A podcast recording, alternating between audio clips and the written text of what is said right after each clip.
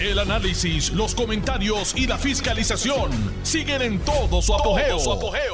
Le estás dando play al podcast de Noti1630, Sin Ataduras, con la licenciada Zulma de Rosario. ingrata recordación por lo sucedido hace cuatro años. Yo no le voy a dar pauta a los que han escogido esta fecha para criticar. Yo prefiero darle pauta para aquellos que se doblaron las mangas y se pusieron a trabajar, a trabajar por nuestro país, por nuestra patria, por nuestros hermanos que sufrieron los embates del huracán María. Cuatro años. Y siempre el malo de la película es el gobierno. Siempre. Para ciertos sectores. Porque utilizan lo que ocurrió hace cuatro años para meterle el dedo en los ojos al gobierno. Pues yo voy a hablar hoy de las cosas positivas que ocurrieron a partir de María. Ya está bueno que a este pueblo lo único que se le digan sean cosas negativas y después esperan que no haya depresión entre los niños y entre los adultos. Todo es malo, todo es malo, aquí no, se, aquí no funciona nada, pero lo que funciona se tapa.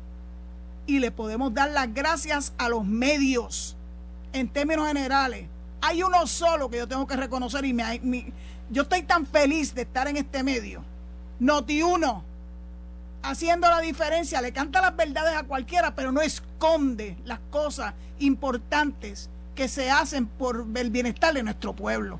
Y bueno, me, me monté en tribuna y ni siquiera dije quién estaba hablando, pues soy yo, Zulma Rosario Vega, en Sin Ataduras por Noti1, la mejor estación de Puerto Rico y cada día estoy más segura de lo que les estoy diciendo.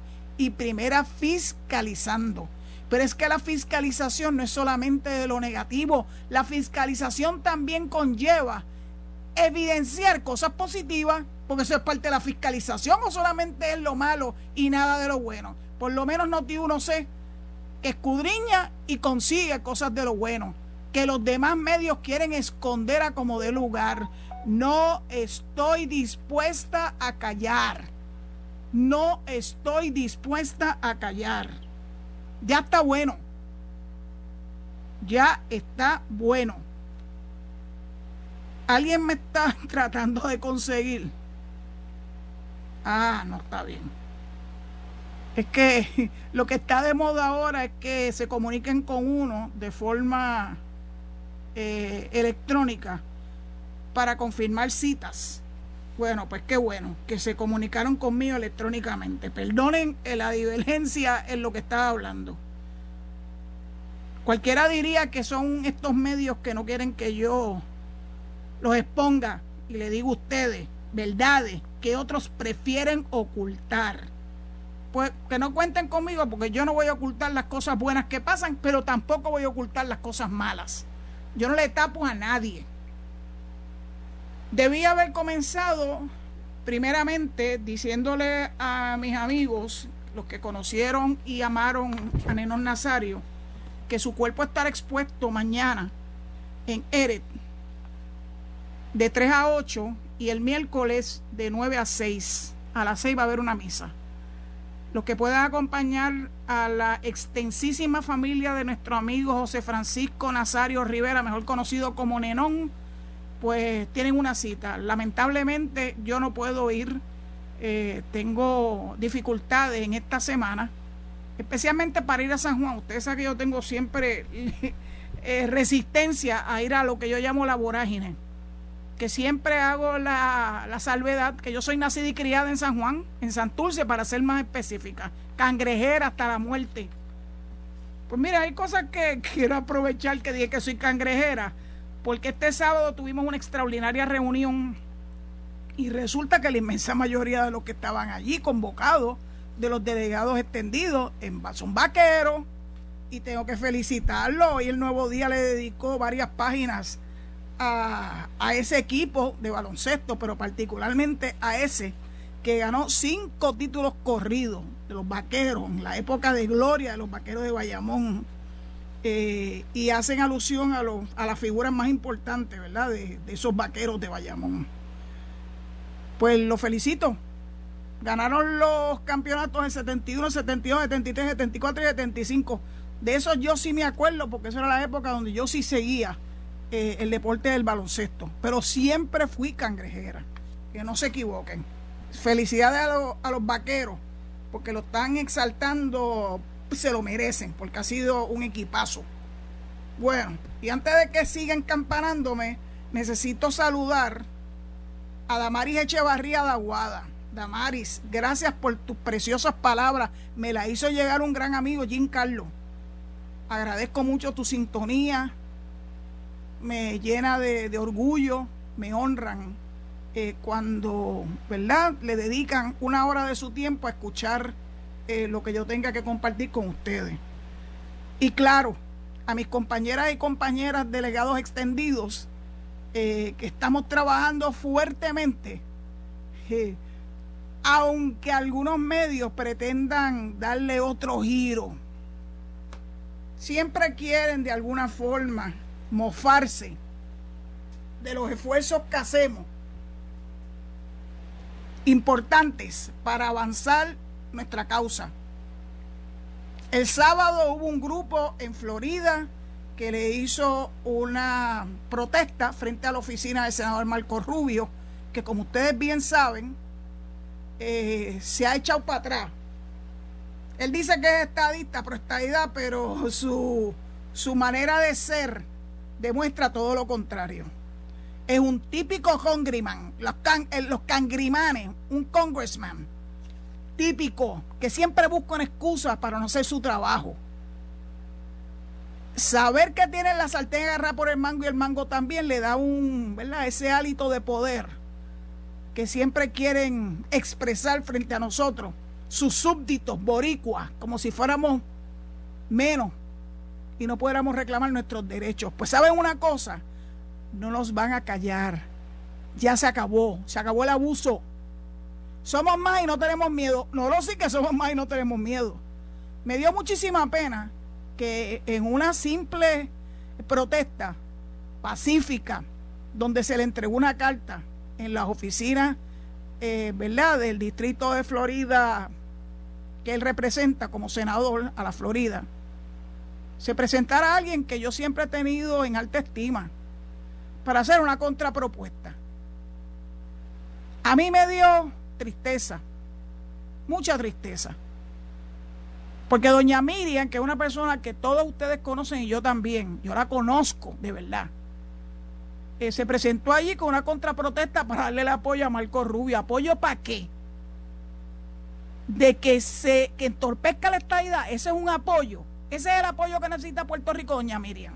Yo sé que usted está molesta. Yo sé que usted no logró ¿verdad? Que el pueblo la respaldara en su afán de convertirse en delegada congresional. Igual que hay otra que anda por ahí también hablando estupideces que nada tienen que ver con su función como delegada congresional. Ustedes saben de qué yo estoy hablando y saben que no le voy a dar pauta. Para mí es como si no existiera. Y más vale que cuando le corresponda, al igual que los demás cinco delegados, rinda un informe que demuestre que genuinamente se puso a trabajar por la estadidad sus comparecencias públicas demuestran todo lo contrario, todo lo contrario. Así que ya veremos y tendremos la oportunidad de juzgarla. Le vamos a dar la oportunidad que rinda su informe, pero lo vamos a escudriñar. Pues esos informes tienen que ser públicos. El pueblo de Puerto Rico tiene que saber qué están haciendo los delegados congresionales. Por lo menos yo sé de varios que sí están haciendo su trabajo. De hecho, cinco de los seis. Yo no tengo la menor duda del trabajo extraordinario que está haciendo Ricardo Rosselló, Melinda Romero, Mayita Meléndez, Lefran Fortuño, Zoraida Buxó. De esos cinco sí yo puedo dar fe que están haciendo su trabajo. Y el trabajo no es solamente estar físicamente en Washington. El trabajo no es solamente como han querido minimizarlo y ridiculizarlo algunos personajes de la prensa, particularmente ustedes saben quién. Torres Gota y Delgado. ellos saben que en este momento hay limitaciones para entrar al Congreso cualquier persona. Por muchas razones, entre el COVID, lo que pasó en enero 6, todas esas cosas, todo se hace por la vía electrónica. Ah, no, pero si no lo ven caminando por los pasillos del Congreso, entonces no están haciendo su trabajo. Leña, ¿eh? Deja que se levanten de ese letargo y se van a sorprender. Se van a sorprender de verdad. La delegación extendida está haciendo su trabajo y yo me siento muy feliz de pertenecer a la misma. Porque ustedes saben que mi causa mayor es la estadidad. Y cuando uno cree en la estadidad, uno se pone a trabajar, no a criticar. Criticar lo hace cualquiera, especialmente desde un teclado, frente a una computadora o frente a un teléfono inteligente. Ay, qué fácil es criticar. Para esos que se dedican a criticar y que no tienen enjundia, o sea, no tienen mucha materia gris, ya los que me siguen en Twitter saben que yo le doy el cold shoulder leo lo que escriben, si va dirigido a mí, y le digo bye bye piojito y le doy block. No tengo tiempo para estupideces. El tiempo mío es oro, igual que el de ustedes. Es trabajar y trabajar y trabajar. Y como queremos hablar de trabajo, quiero aprovechar que estamos conmemorando, porque esto no se puede celebrar, el cuarto aniversario de María, de tan ingrata recordación y mientras tanto, pues hay noticias positivas. En noti1.com sale hoy que FEMA asegura 2.000 de los más 8.000 proyectos de reconstrucción están completados o en proceso de construcción. Eso no lo reseña la prensa tradicional. La prensa no habla con FEMA. La prensa pretende que todo nazca del gobierno de Puerto Rico. El gobierno de Puerto Rico no puede estar solo. Eso es una, eso es una batalla titánica. Titánica. Y cuando llegó el momento allá de María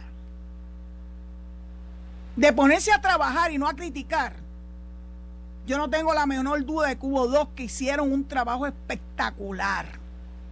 Se llama Ricardo Rosselló y Beatriz Rosselló han tratado de minimizar su trabajo, han tratado de ensuciar su trabajo. Le endilgaron muertos que no le correspondían. Y ahora la última, el último proyecto eh, de encargo se lo dieron a un tal, es que me muero de la risa, Fernando Tormos Aponte yo imagino que debe ser familia de Joselín, a quien yo quise mucho, y de su esposa Hilding, allá de Ponce. Pero ustedes saben dónde anda el, el macho este. Anda en Maryland. Maryland, mi estado. Donde gran parte de mi conocimiento lo adquirí allí, porque allí estudié. Allí vivieron y viven mis hermanas y mis cuñados y mis sobrinos y mis sobrinos nietos, hasta sobrinos bisnietos. Maryland forma parte de mi vida. Pero este bárbaro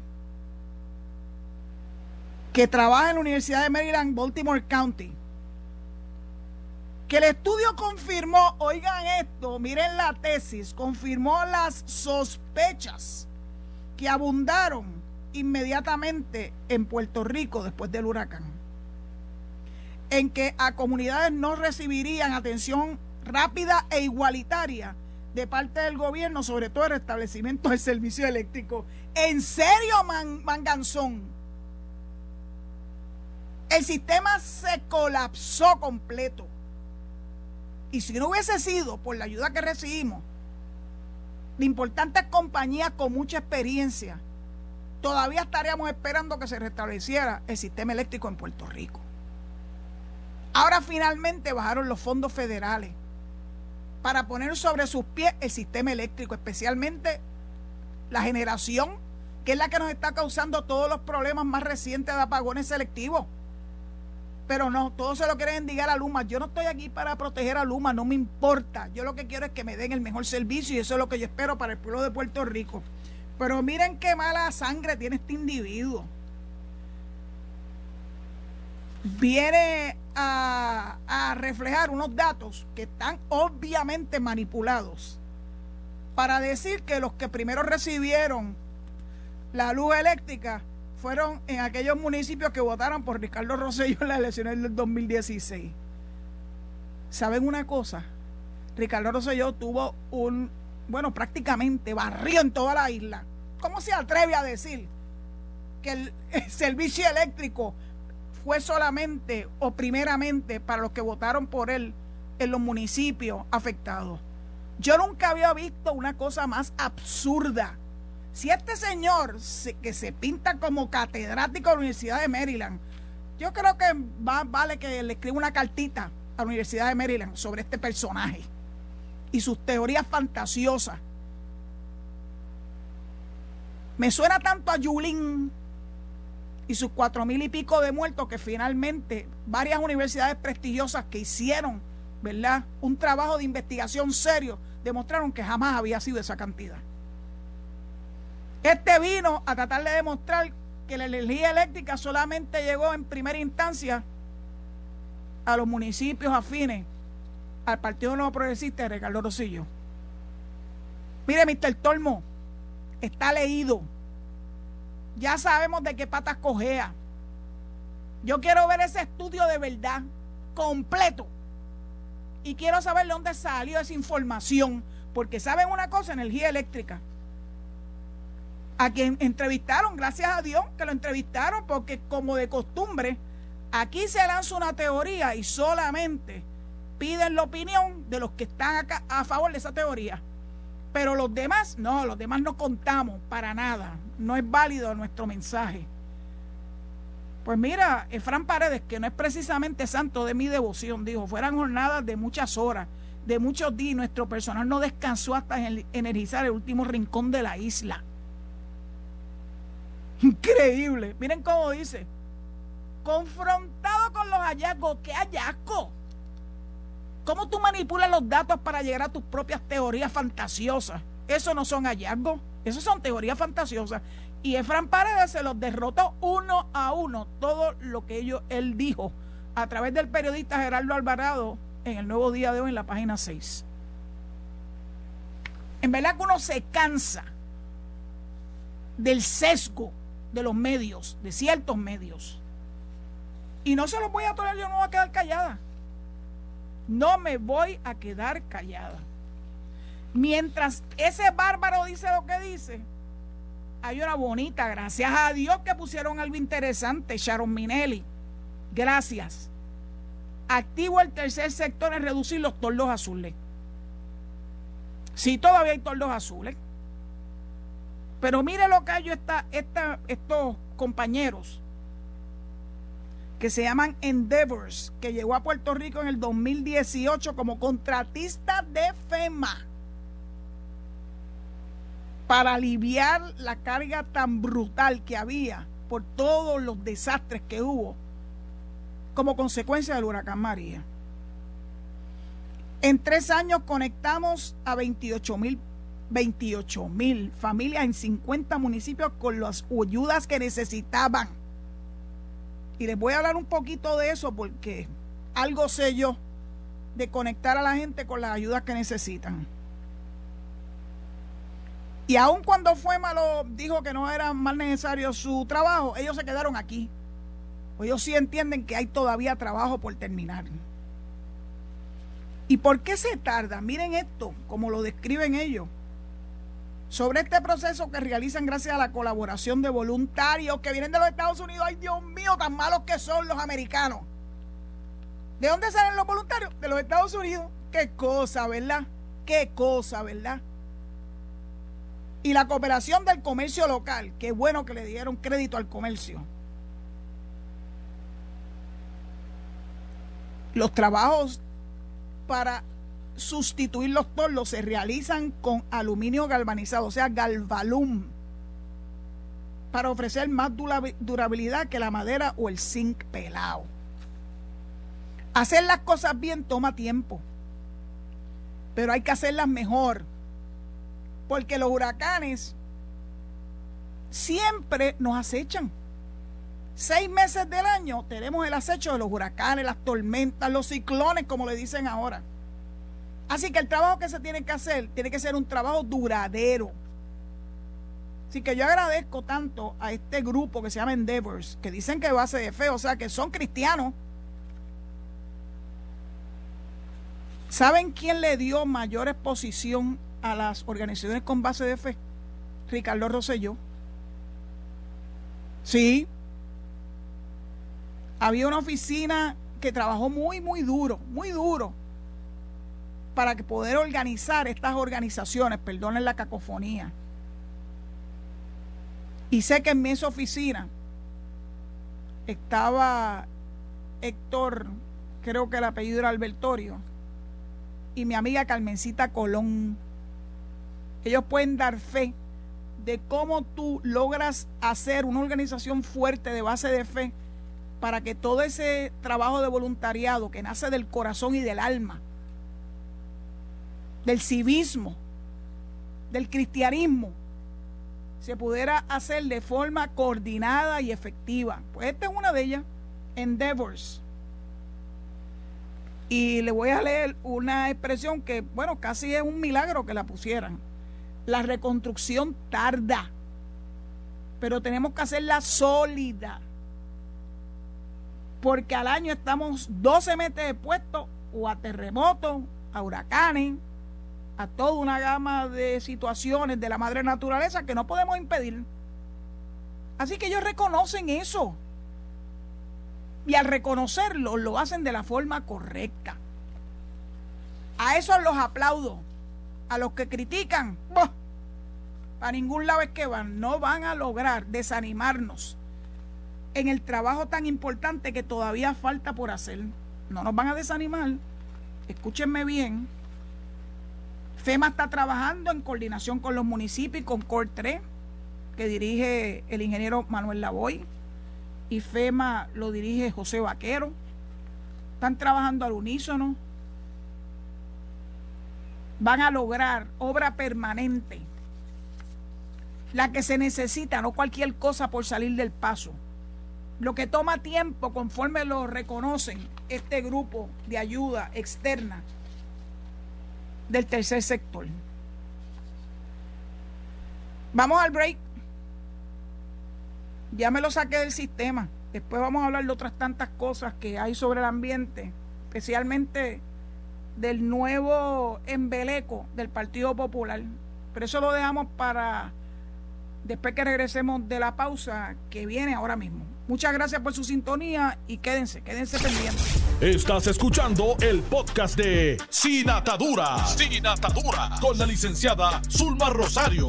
Por Noti1630. Noti1. Aquí estoy de vuelta. Recordándole que los teléfonos 8320760 con el prefijo 787 solamente van a estar disponibles jueves y viernes. Hay asuntos técnicos que todavía no han sido superados, pero estamos trabajando en eso. Mientras tanto, jueves y viernes, usted se comunica con esta servidora a través del 8320760 y hace su exposición, siempre que lo haga con respeto. Aunque no esté de acuerdo con mis posturas, yo no tengo ningún problema, ningún problema. Desde chiquita me criaron para estar en, en el debate. Y luego cuando uno estudia para abogado, pues ahí se afinan algunas destrezas básicas de cómo uno maneja las controversias. Así que no tengo ningún problema en que los que llamen, yo sé que la inmensa mayoría no es así, pero siempre hay uno que otro que busca crear una controversia. No me van a desenfocar, pero tienen las puertas abiertas para que hablen con fundamento en contra de los temas que yo expongo a través de Sin Ataduras por Noti1. Yo sé que les dije que iba a hablar de la más reciente, del más reciente embeleco del Partido Popular, pero quiero darle un espacio, ¿verdad? Para poderlo, para poderlo traer. Antes de entrar en ese tema, quiero hablar de algo que a mí me preocupa muchísimo, que es el retiro digno de nuestros empleados públicos. El gobernador firmó la ley de retiro digno, ha dicho públicamente que él no le va a quitar ni un centavo al sistema de retiro ni a las pensiones, a pesar de que la Junta insiste, insiste en recortarle las pensiones a los servidores públicos que se la ganaron con el sudor de su frente. Entonces, leo hoy una columna de alguien que yo reconozco que tiene un gran sesgo y lo siempre lo tiene que demostrar en el artículo, pero la columna está bien escrita. Es el economista José Alameda, que nos da unos datos importantes y relevantes. Número, en lo primero es, alguien se preguntaba de cuántas personas estamos hablando, según los números de Alameda. Estamos hablando nada más y nada menos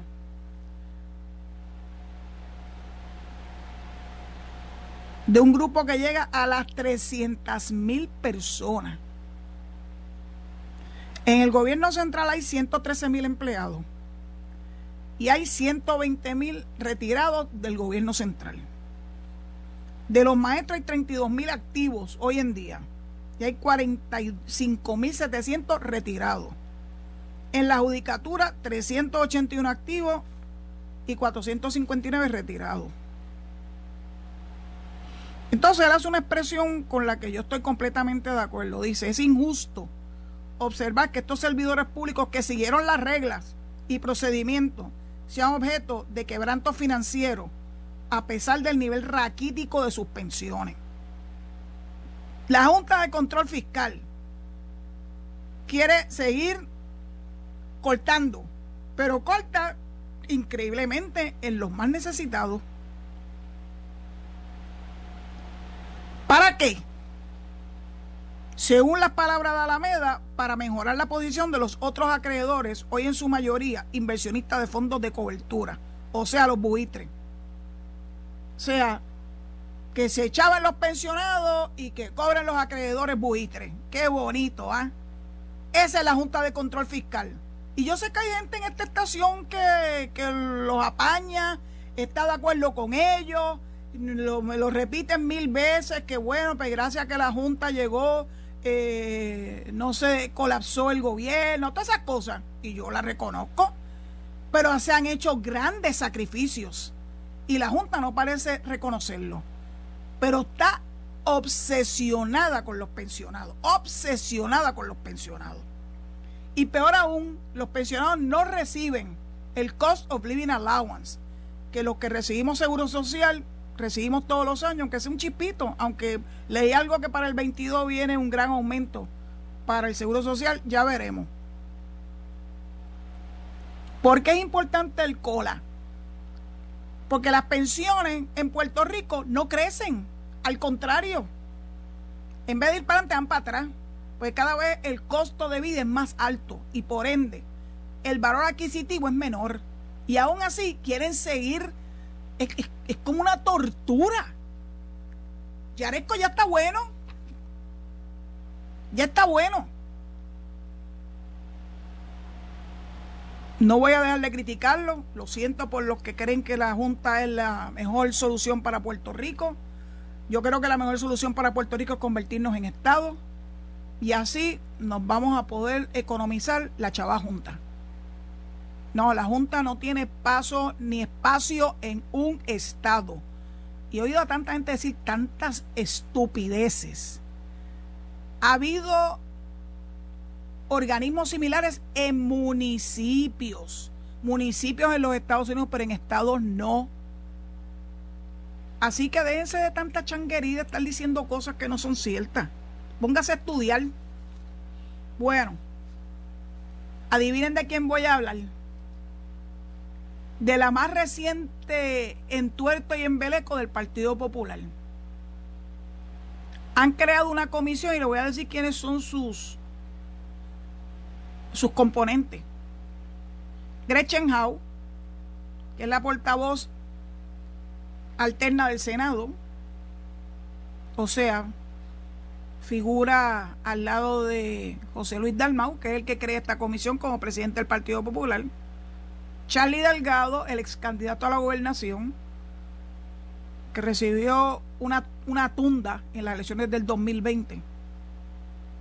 El expresidente del Senado, Antonio Fajal Zamora, que estuvo más de 40 años en el Senado y que hoy le dedicamos la carretera número 100 que conecta a Cabo Rojo, su nombre. José Alfredo Hernández Mayorel José Fernández Mayoral se le identifica con la derecha del Partido Popular. Mientras que Luis Vega Ramos, que también está en ese grupo, yo no sé cómo se va a entender, es de la extrema izquierda, el de los que creen en la independencia. Hay una líder estudiantil y asesora legislativa que se llama Nina Valedón, no sé por qué. Ese nombre Nina siempre me trae recuerdos de la, de la extrema izquierda, pero no necesariamente, yo no sé quién es. Ay, pero está Luis Balbino Arroyo. Le ponen Luis Balbino, mira el apellido de ese muchacho es Arroyo. Balbino es el segundo nombre. Luis Balbino Arroyo, ¿se acuerdan del niño, del, del genio, del niño genio de Moca? Ese es él. Y que fue mano derecha de Ángel Rosa cuando éste se desempeñó en la legislatura. El niño genio es el, el que cree que todavía existe el ELA. El que no reconoce que se lo han apabullado por todos lados, jurídicamente. La imposición de la Junta es la mejor evidencia de que Lela no da más, no existe, no tiene los atributos que tanto dijeron de ella. Pero hay alguien que yo sí respeto mucho, Javier Rúa.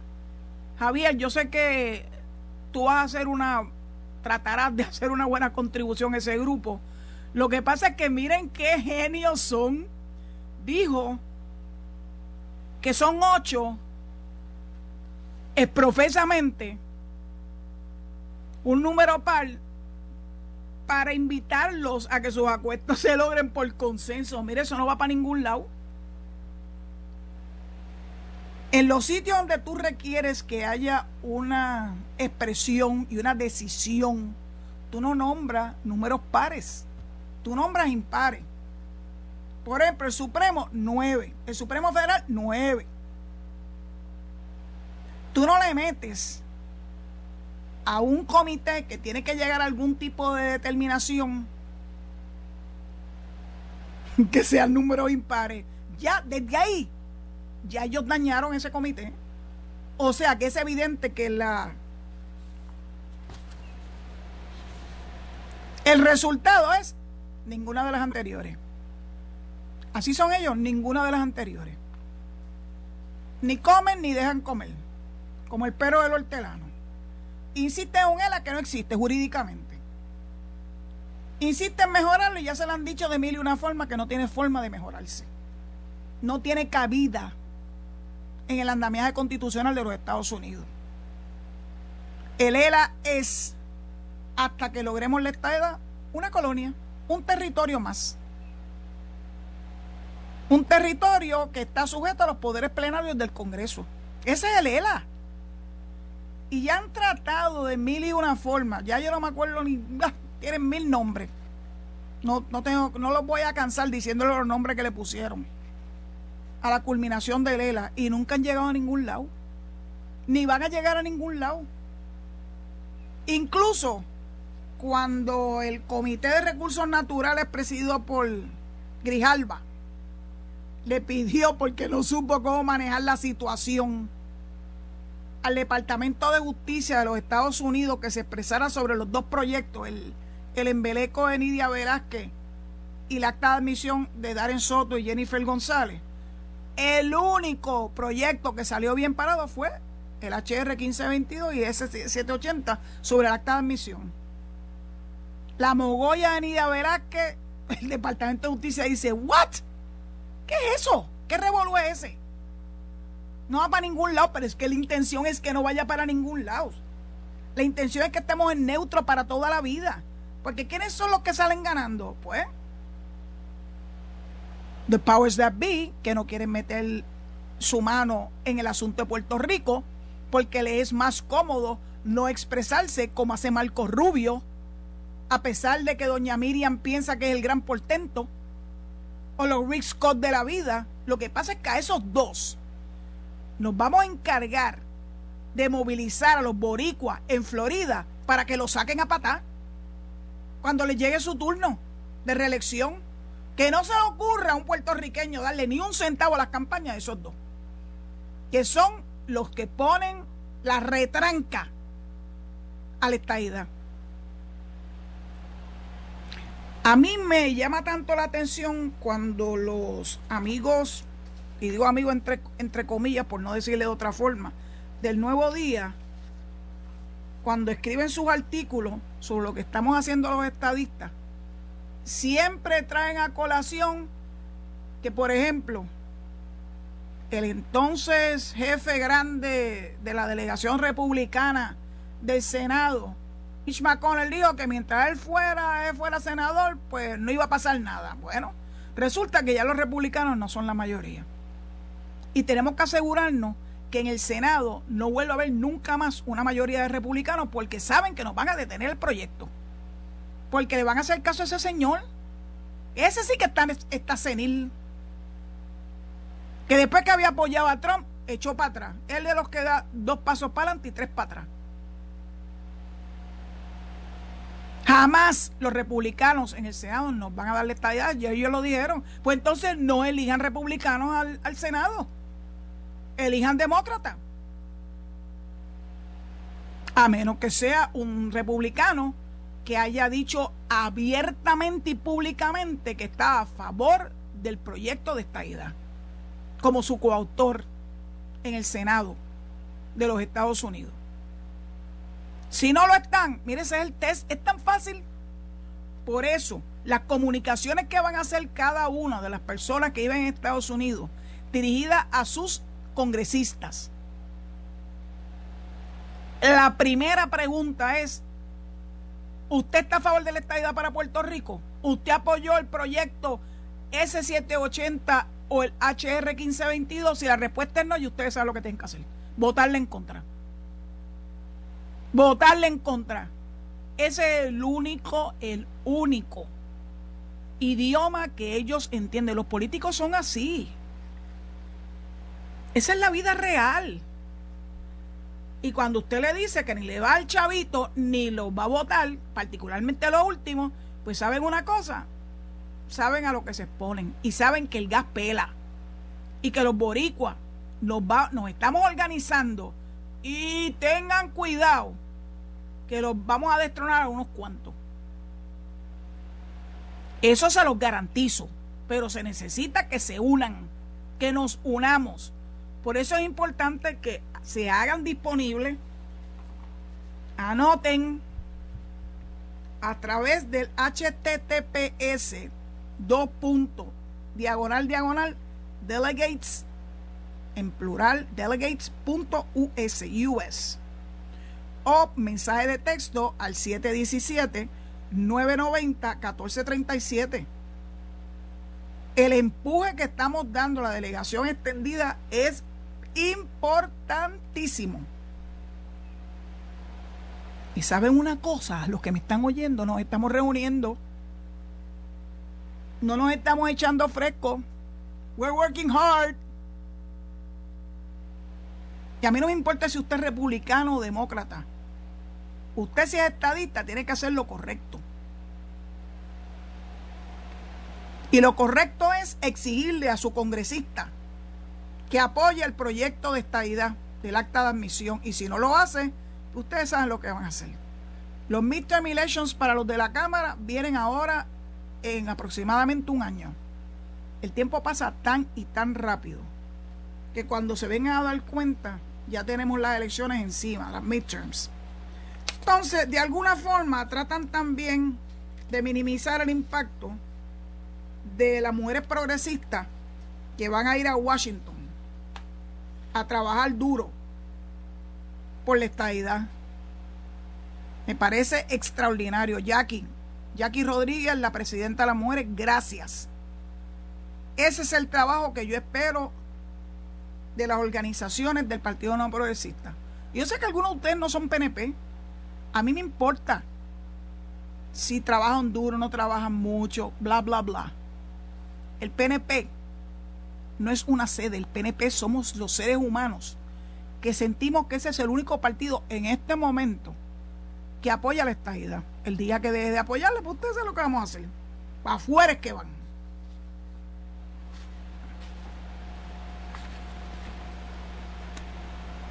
Yo quisiera decir lo último con relación a este tema. Que Delgado está preocupado y lo demuestra en un artículo que publica hoy José Delgado, que se intitula Buscan estabilizar el sistema de salud. Ustedes saben que eso ha sido una lucha de décadas. Y esa lucha solamente, la razón de ser es que no somos Estado. Si fuéramos Estado no estaríamos en esa lucha. Porque nos tienen que dar lo que nos corresponde como Estado, no lo que haya que mendigarle a los congresistas. Esto de estar mendigando, a mí personalmente no me gusta yo sé que a muchos de ustedes tampoco.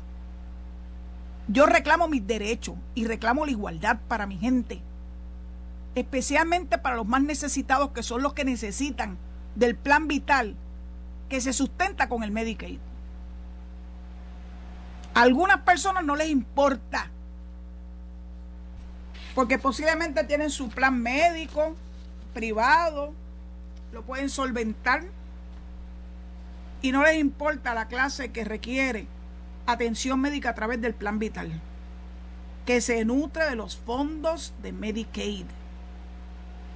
Todos los años, cuando llegue esta época, siempre es la misma historia. Que vamos a caer en el precipicio fiscal que no va a haber suficiente dinero, que si no le hacen una extensión, nos vamos a ir por el chorro. Ustedes no se cansan de esa misma historia todos los años.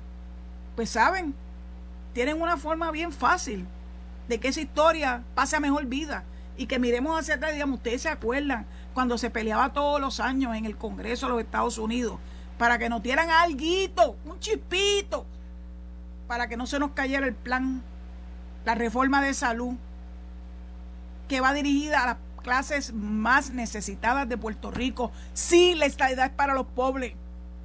Eso es así. Porque es a través de los fondos federales que recibiríamos como Estado por derecho que las finanzas de Puerto Rico se van a enderezar. Así que no puedes poner la carreta antes que los bueyes, Marco Rubio que habla de que no, que la economía de Puerto Rico, que si está en mal estado. Bueno, gracias a ustedes, que nos tienen en ese ten content todos los años. Que si nos dan o no nos dan, que si nos dan hasta tanto y no nos dan hasta tanto, que si nos quitan, que si nos ponen. Enough del jueguito. Ya nosotros no estamos dispuestos a ese juego.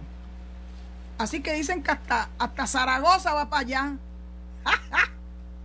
Me da tanta gracia. Porque ellos creen que van a conseguir cosas importantes. Mire, si Jennifer no lo consigue, no lo va a conseguir ninguno de ustedes. Porque Jennifer pertenece, aunque no tenga voto, al Congreso. Le dicen Congresswoman cuando se dirige a ella. Congresswoman from Puerto Rico. Ustedes van allí a retrasarte el, el photo op. A decir que hicieron y no lograr nada.